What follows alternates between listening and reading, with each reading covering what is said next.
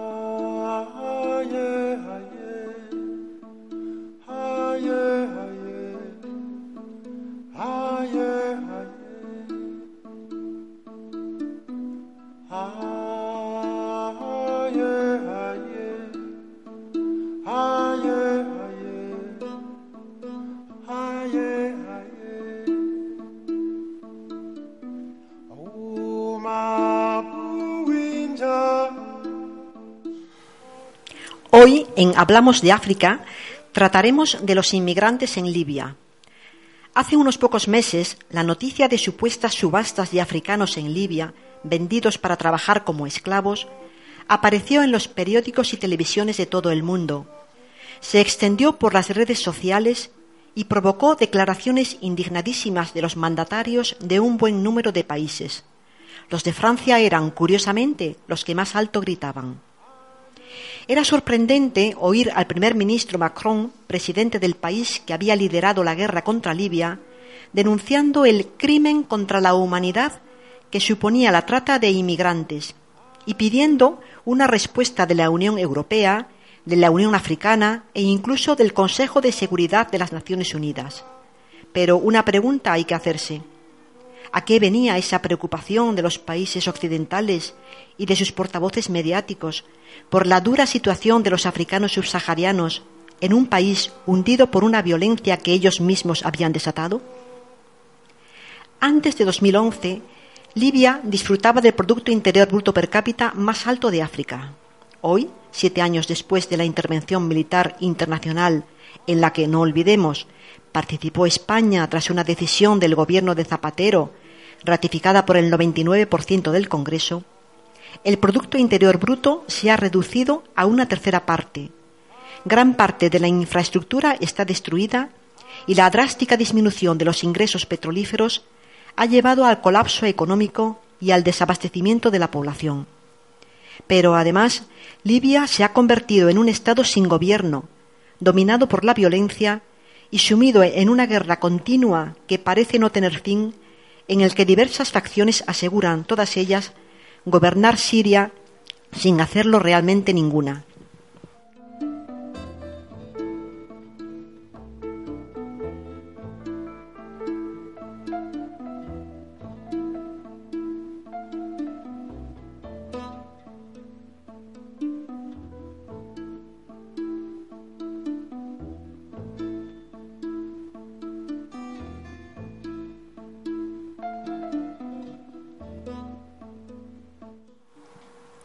En esta desastrosa situación, la violación de los derechos humanos, la corrupción, la impunidad, los ataques a la población civil, los encarcelamientos sin juicio, los malos tratos a inmigrantes, la violencia sexual son moneda común. Pero no hay que olvidar que fue la guerra de 2011 la que dejó al país en estas condiciones. Por eso resulta cuanto menos hipócrita que los países que bombardearon Libia lloren ahora por sus consecuencias. La guerra oficial concluyó poco después del asesinato de Gaddafi, pero la real perdura aún. Libia es un país compuesto por un mosaico de pueblos muy importante y complejo, que el líder libio consiguió gestionar durante 40 años.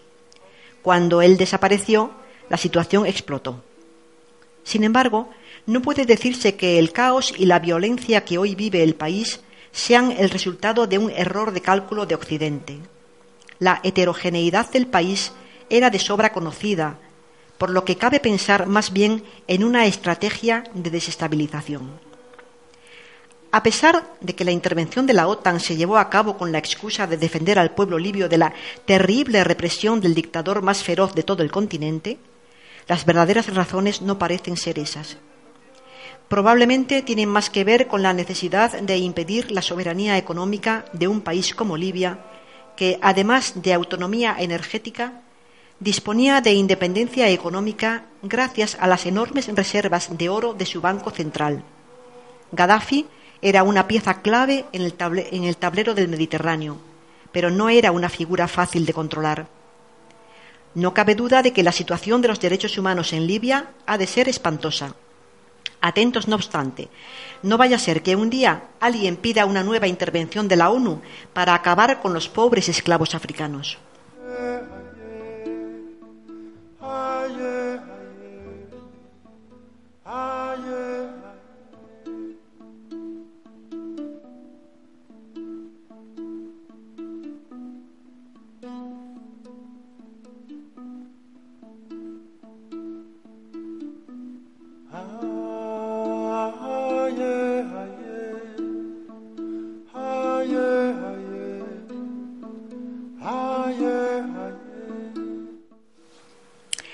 Hoy hablamos con Sifredo Guijarro y Ana de Sodepaz Bahamil, ONG laica e independiente fundada en 1987 que pretende ser un punto de apoyo solidario para la emancipación de los oprimidos.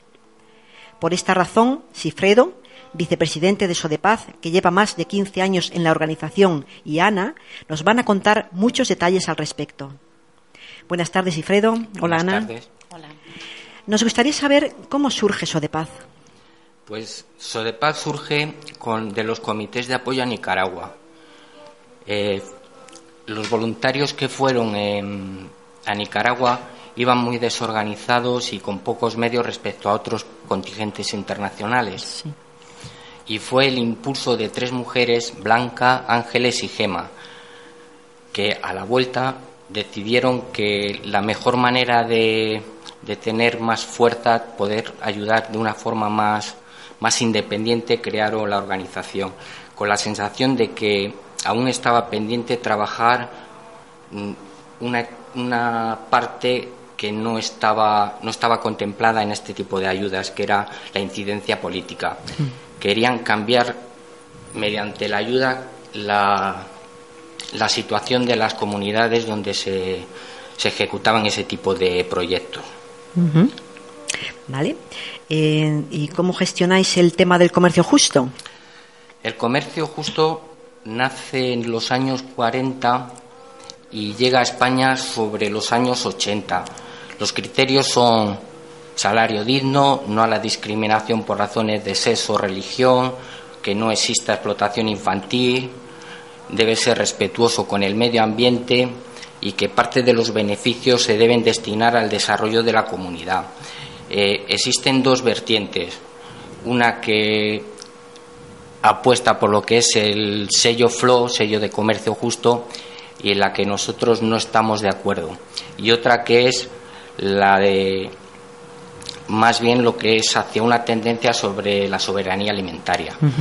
El sello FLO lo que se basa básicamente en el sobreprecio en el producto, lo que hace que muchos productores no puedan acceder a ese sello porque el coste de, de esa certificación suele ser casi imposible de, de acatar, de, vamos, de asumir.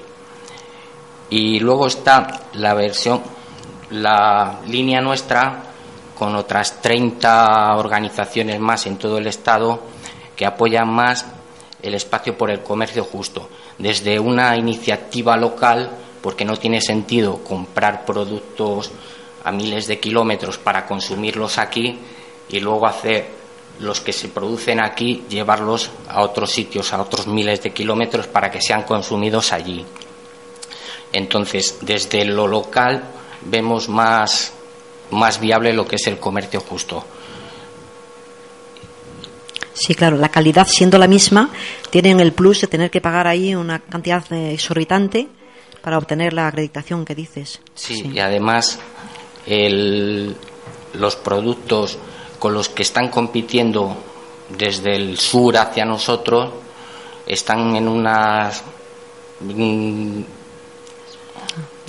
una situación en una sí están en, desventaja en una sí, en sí, desventaja porque claro ellos tienen que cumplir todos estos requisitos cosa que en aquí no lo estamos Mm, aquí no cumpliendo se exige, sí. grandes superficies todos sabemos la situación de trabajadores y trabajadoras tenemos también los transportistas vemos ahora la situación con los transportistas de globo o sea Sí. están en una desventaja y creemos que ese tipo de sellos lo que va a conseguir es crear una especie de, de esclavos solidarios para lavar nuestras conciencias aquí. Interesante. Muy bien. Avanzamos un poquito. Mm, Sin duda tenéis proyectos actuales para el futuro. ¿Nos contáis un poquito por ahí? Bueno, desde la, desde la creación de Sodepaz hace ya más de 30 años, eh, todo comienza con el barco de la paz en Nicaragua. Tuvimos, hicimos un documental en el Sáhara llamado Los hijos de las nubes. Eh, seguimos retomando el tema del pueblo saharaui, un conflicto totalmente olvidado y que ni el gobierno de España ni el gobierno de Europa hace lo más mínimo intención de solucionar. Hicimos, tuvimos proyectos en Cuba con la electrificación de granjas de biogás, con el proyecto Cuba, Cuba Solar. En Guatemala hicimos talleres de confección, molinos de maíz, huertos en la comunidad de retornados de Chacula. Luego en Colombia hemos tenido proyectos de agroecología, proyectos de acompañamiento a, personas amenazadas junto a brigadas internacionales de paz. Denunciamos los asesinatos de sindicalistas allí en Colombia por grandes multinacionales, el feminicidio en Ciudad Juárez de México. Luego en Palestina tuvimos proyectos de vacunación de niños, colaboramos con los comités de trabajo para la salud, con Rumbo a Gaza, estamos dentro de lo que es la plataforma de Palestina, eh, estuvimos en la acampada por el 07 en Poniente, manifestaciones contra la guerra, colaboración con numerosas organizaciones, acompañamiento al movimiento zapatista en Chiapas y infinidad de, de proyectos, de actividades. Sí, sin duda tenéis ahí un despliegue impresionante. Qué bien. Em, sabemos que habéis estado, hablabais de Palestina, que habéis estado visitando Palestina. ¿Qué nos podríais contar? Quizá Ana, que no te hemos oído todavía. Bueno, hola. Yo estuve hace año y medio junto con otras dos compañeras de Sodepaz. En, estuvimos visitando Palestina. Eh, era un viaje un poco especial porque estuvimos participando en una campaña de recogida del olivo con una organización de allí de Palestina. Em, bueno, el viaje tiene dos objetivos. Em, el primero de ellos y más llamativo, pues por eso se llama recogida de aceituna, es ayudar a algunas familias con la presencia de personas extranjeras a recoger su cosecha familiar en olivares pequeños de Palestina, olivares que están amenazados por por los colonos y las colonas eh, israelíes que están asentados allí en sus tierras ocupadas. Entonces, eh, muchas veces se ven en dificultades de recoger sus cosechas y la presencia internacional pues facilita que puedan recoger su cosecha anual. Además, ayudamos a, recogerlo. Un trabajo, la verdad, que pues muy bonito, no requiere un esfuerzo muy grande. Es un momento también muy enriquecedor que compartimos con las familias, con las que compartíamos también la comida. Y mm, eso por un lado. Por otro lado, eh, lo que hicimos también fue en ese viaje intentar ver eh, la realidad que vive la población palestina en Cisjordania, que es donde nosotras estuvimos en Beit Sahur, al lado de Belén. Eh, bueno, pues a través de visitas a algunas ciudades como Nablus, Jerusalén, Hebrón, eh, algunos organismos eh, donde nos facilitaban documentación, información, pues sobre todo siempre enfocado al, a la ocupación y sistema de apartheid de Israel, sobre la población palestina. Em, bueno, pues teníamos también proyecciones de películas, debates todo tipo de, actividades que a nosotros nos facilitaran esa visión, eh, sobre todo para luego en nuestro regreso a, nuestros países, porque éramos un grupo muy, eh, muy variado, personas de todo el mundo participan cada año en este tipo de campañas con también otras organizaciones. Nosotras fuimos con una en concreto. Y el objetivo es, una vez que una llega a casa, recaba toda esa información, ordena todas las ideas y y se guarda esa indignación traída de mm. Palestina, de toda esa situación, pues también difundirlo pues eh, aquí a través de organizaciones como Paz o en el trabajo, la familia, en cualquier sitio es bueno para hablar de esta situación y denunciarla. Por cierto, creo que estés organizando ahí las cuartas jornadas. Explícanos un poquito. ¿En qué consiste eh, eso? Sodepaz eh, forma parte de la plataforma mm, solidaria con Palestina de Valladolid. Eh, de hecho, es una de las impulsoras de, la plataforma que ya cumple este año 10 años. Eh, la desde la plataforma se organizan diversas actividades durante el año para, bueno, pues eh, denuncia de, de situaciones, como por ejemplo ahora las masacres que se están realizando cada viernes en la Franja de Gaza. Eh, hacemos proyecciones de películas, mm, denuncias de, apoyamos el, el boicot, animamos a las instituciones, eh, comercios, al público en general a, apoyar el boicot. Eh, es un movimiento a nivel mundial de, al igual que se hizo en Sudáfrica, mm. de boicot al Estado de Israel y a su economía e instituciones. Entonces ahora, durante este mes, cada miércoles tenemos una actividad de, dentro de las jornadas. Y bueno pues ya aprovecho para para animar eh, nos quedan dos miércoles ya para de sesiones. Mañana vamos a tener a las seis y media de la tarde en la plaza de la universidad donde los leones eh, vamos a tener una representación de un checkpoint eh, israelí en Palestina. Y bueno, pues todas las personas que os acerquéis vais a poder, si queréis verlo o incluso interactuar con las personas que vamos a estar allí, como es pasar por un checkpoint, que es lo que hace la mayoría de la población palestina a diario. Eh, luego vendrán, es un checkpoint de payasos en rebeldía y vendrá mm, Iván Prado de payasos, nos, bueno, pues nos informará, nos dará una charla sobre su experiencia de trabajo como payaso en en Palestina, en tiempos de guerra, además. y, nos queda el siguiente miércoles? El siguiente miércoles nos van a acompañar para cerrar las jornadas Sandra Barrilaro, que es periodista, que formó parte de la campaña anterior de Rumbo a Gaza de la Flotilla de la Libertad de Mujeres y nos va a presentar la siguiente campaña de este año de la Flotilla de la Libertad, que está dedicada a los pescadores. Y también va a venir Juani Rismawi, eh, que es una de las personas con las que nosotros tenemos desde Sodepaz contacto directo con Palestina, porque ella vive y trabaja allí en las comités de salud que, comentaba antes Cifre. ¿Lugar? ¿Lugar? Eh, pues este miércoles estaremos en, la, Facultad de Derecho. Y el próximo miércoles, día 2, también en la Facultad de Derecho, en, en, la Plaza de los Leones, dices, ¿no?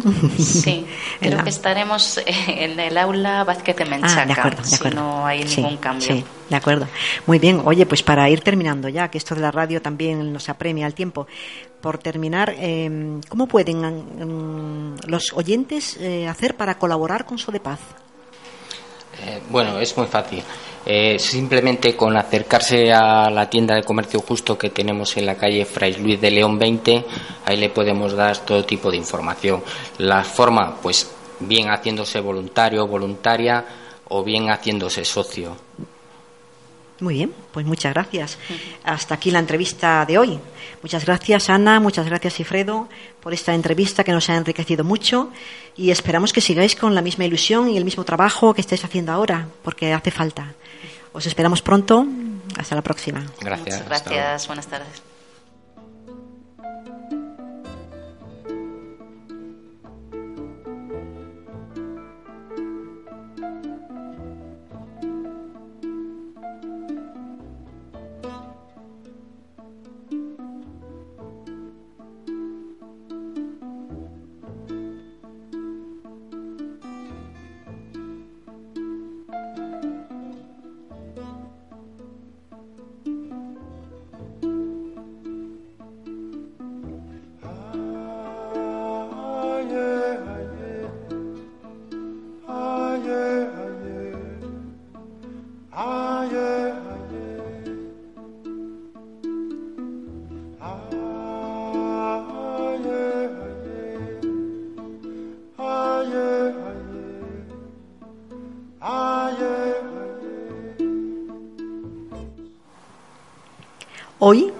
Primer tema musical lo dedicamos al cantante y guitarrista senegalés Baba Mal, nacido en 1953 en Podor, en el río Senegal. Ha fusionado la música tradicional de su pueblo con elementos de pop y reggae, cantando principalmente en Pular. Le preocupan los problemas que afectan al continente africano como los derechos de las mujeres, el SIDA, los problemas climáticos y la educación y con su música trata de construir puentes y fomentar el entendimiento mutuo. Hoy escuchamos su tema Tiaroye.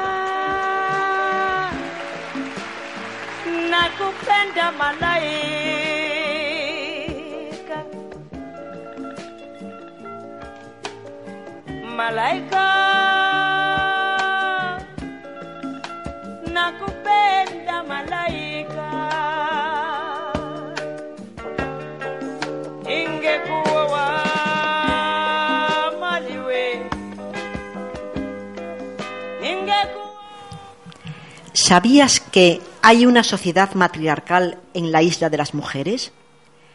Imagina que hay una tierra donde las mujeres tienen toda la autoridad, donde se organizan en, en asociaciones que gestionan la economía, el bienestar social y la ley, que son ellas las que imponen sanciones, dirigen, aconsejan, distribuyen y se las respeta como dueñas absolutas de la casa y de la tierra.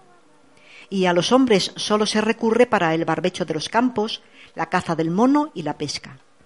Un mundo que sería impensable en nuestra sociedad es una realidad en la isla de Orango Grande, en el archipiélago de las Bijagos, frente a la costa de Guinea-Bissau.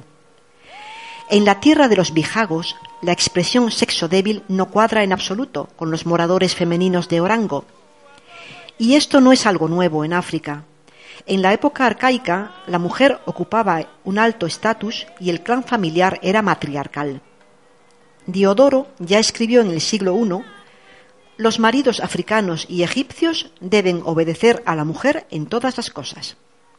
Y los antropólogos coinciden en que diversas regiones de África occidental y la mayor parte de los pueblos bantúes eran de tendencia matrilineal y muchos de ellos practican alguna modalidad de matrimonio matrilocal en el que el hombre va a vivir a la casa de la mujer. Aquí es la muchacha la que elige al hombre. El aislamiento geográfico y el carácter desconfiado de sus gentes, secretista y poco amigo de las visitas de extraños, celoso de sus tradiciones animistas, les ha permitido conservar una sociedad con estructuras matriarcales. La vida en el archipiélago de las Bijagos, un lugar considerado reserva de la biosfera, podría parecer de ensueño, con palmerales, sabanas arbustivas, gran cantidad de aves acuáticas migratorias, tortugas, hipopótamos, cocodrilos. Sin embargo, sus habitantes han de luchar muy duro para salir adelante. La población, de unos 33.000 habitantes, está repartida en cinco islas que conforman Orango Grande. Orango, Imbone, Canogo, Meneque y Oragonciño. Viven en chozas de barro rojo y techo de paja, sin luz eléctrica ni agua corriente. La asistencia médica es prácticamente inexistente. A pesar de las dificultades, siguen adelante conservando su modelo social lejos del patriarcado violento que domina gran parte del mundo. En Orango Grande nadie recuerda un asesinato, ni los más ancianos, ni las baloberras, que son las mujeres que, salen, que saben hablar con los espíritus de los antepasados únicamente se conocen peleas.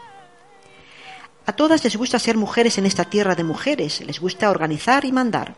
Son fuertes e inteligentes, algunas ya son madres, pero todas piensan que jamás se someterán a los hombres débiles por naturaleza. Ellas no tienen miedo de las serpientes ni del pez raya venenoso, ni de los espíritus de los antepasados, ni de Nindo, Dios, que las protege siempre.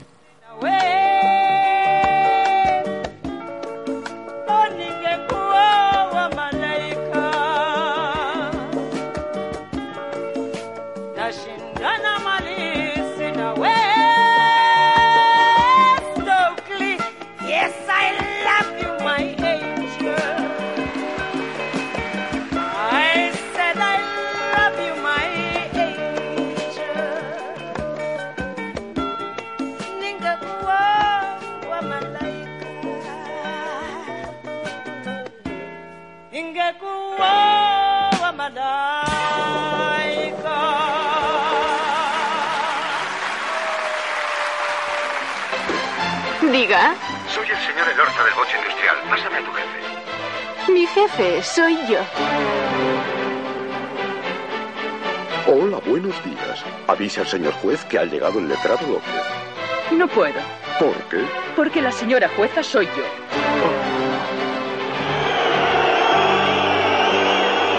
Debes fijarte al hablar para el machismo evitar y también al escribir para poderlo eludir.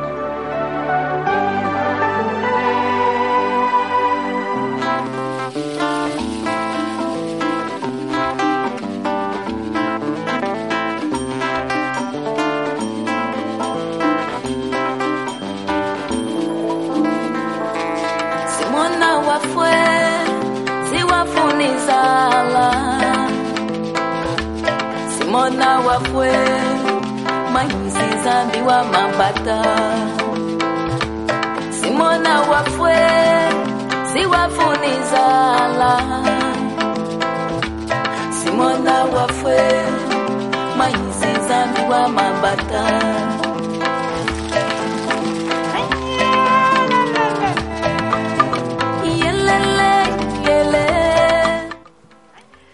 Hoy, en África, esa gran desconocida, tratamos los 50 años de la Declaración de Arusha y nos planteamos qué queda del socialismo africano.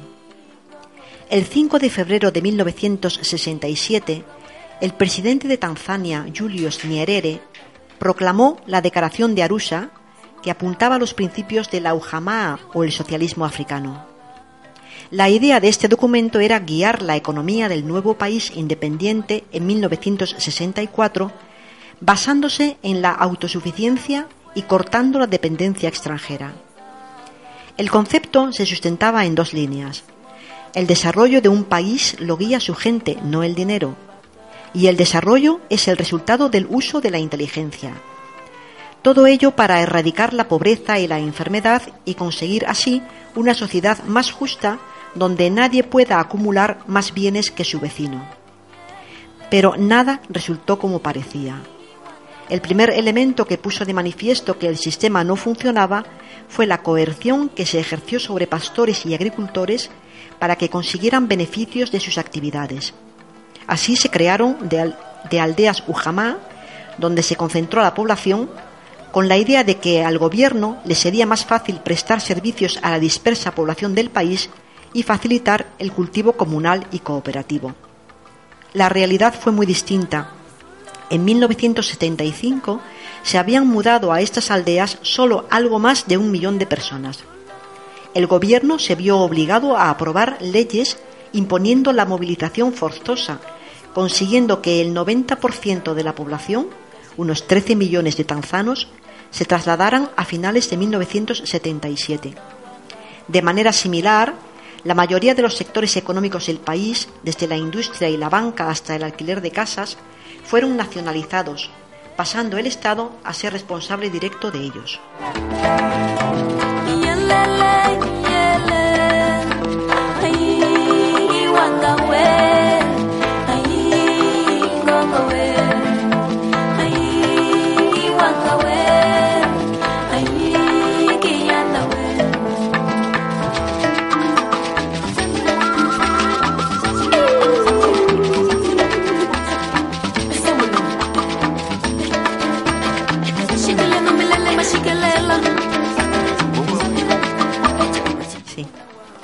La forma en que primero se hizo evidente que el sistema no funcionaba fue la baja producción del sector agrícola y que el sector industrial no era capaz de suplir las necesidades de la población. Pero el programa también tuvo aspectos positivos. La sanidad, la construcción de escuelas y la extensión de la educación a gran parte de la población fueron fundamentales. En 1985, Nyerere se retiraba de la política. Los nuevos dirigentes tanzanos, agobiados por la bancarrota del Estado y la presión internacional, firmaron programas de reformas y liberalización de la economía que se les exigía, sepultando así la idea de Ujamaa. Sin embargo, el gobierno no ha podido frenar el deterioro económico del país. En los últimos años, el gobierno está haciendo un esfuerzo para revertir la situación del país con más subsidios a agricultores o reavivando el sistema educativo.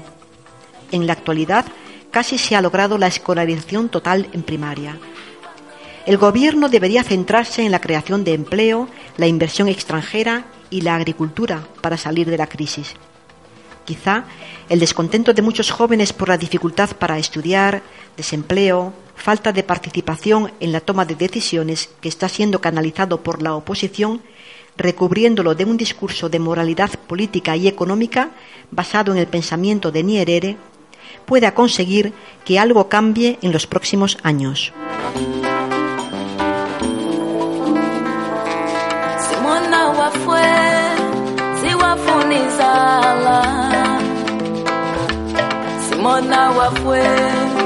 maisizambi wa mapata simona wafwe siwafunizala. Simona wafwe maisizambi wa mapata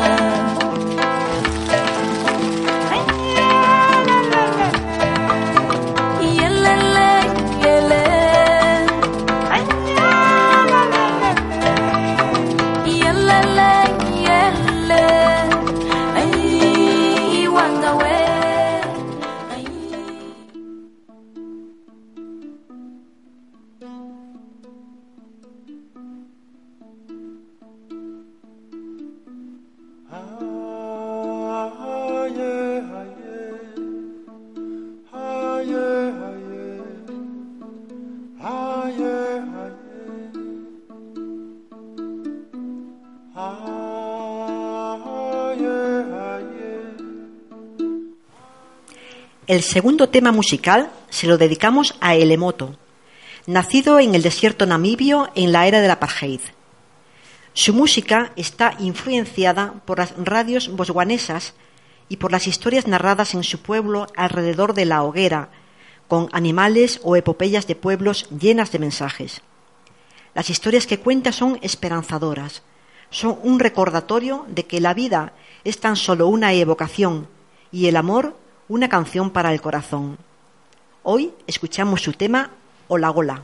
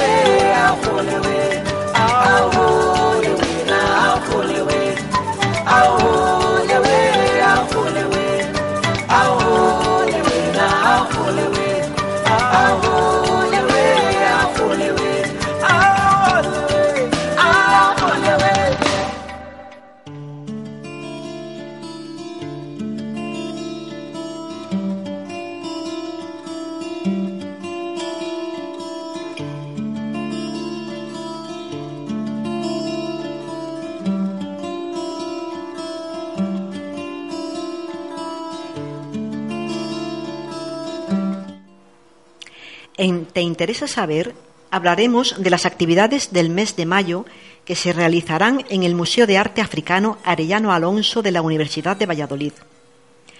Así podrás disfrutar de muchas exposiciones como el Playmobil africano de la Asociación Acicol Valladolid, los dos fetiches del Salón Rectores, la exposición Raíces Ancestrales de la artista Amaya Bombín hasta el 7 de junio.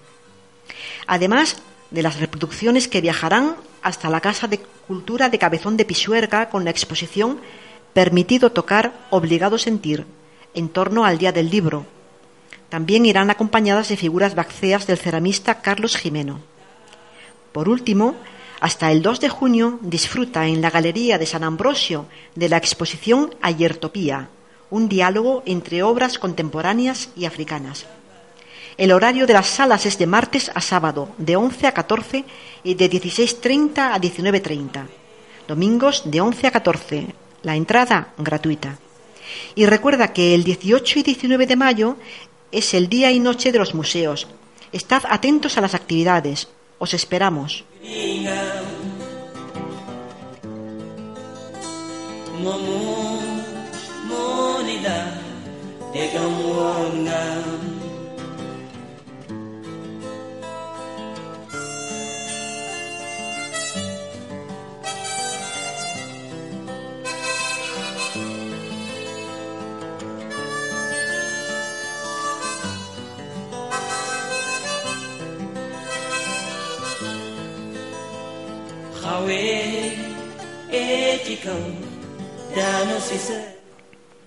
El Festival Internacional de Cinemes Africans de Barcelona, FICAP, tendrá lugar del 22 al 25 de mayo de 2018 en la Filmoteca de Cataluña con el ciclo Diáspora e Identidad y tendrá como invitado especial al franco-burkinés Cédric Ido. Está organizado por Wirico, Africalle y Centre d'Estudis Africans i Interculturals, que se han unido bajo el paraguas de Cinems Afriques para hacer de Barcelona un punto de encuentro imprescindible para los amantes del cine hecho desde el continente y o por sus diásporas. De esta manera, las actividades coinciden con el Día de África el 25 de mayo. Así, el barrio del Raval, uno de los enclaves más multiculturales de la ciudad, exhalará celuloides africanos donde se presentarán cuatro largometrajes. La vie de Chateau de Cédric Ido de 2017, High's Fantasy de Jenna Bass 2017, The African You Wanted to Fly de Samantha Bifot de 2017, Miracle a Santa Ana de Spike Lee de 2008. La muestra se completa con dos cortometrajes, cortometrajes y la presencia del director Cédric Ido, quien además ofrecerá una masterclass en el auditorio de Blanquerna.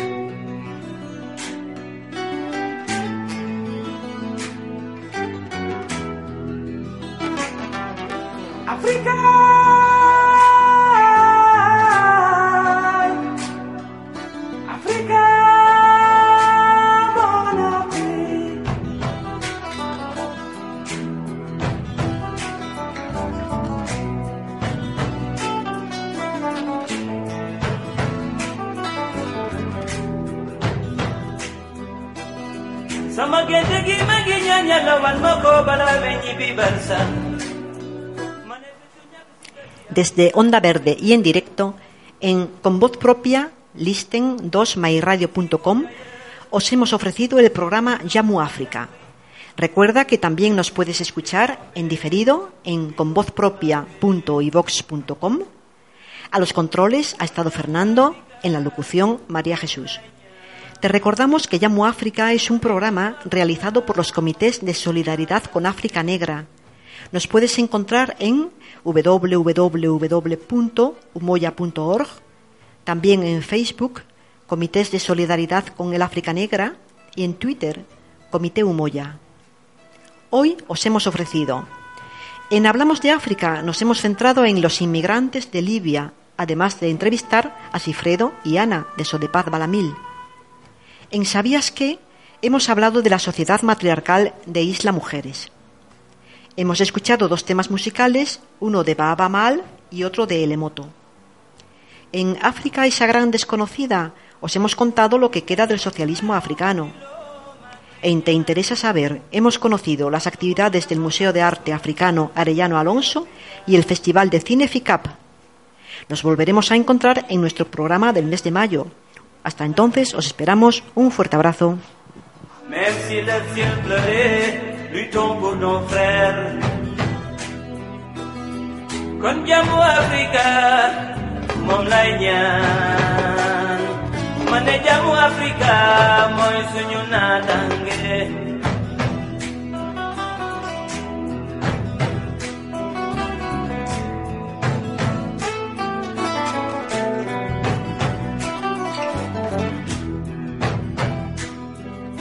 Africa!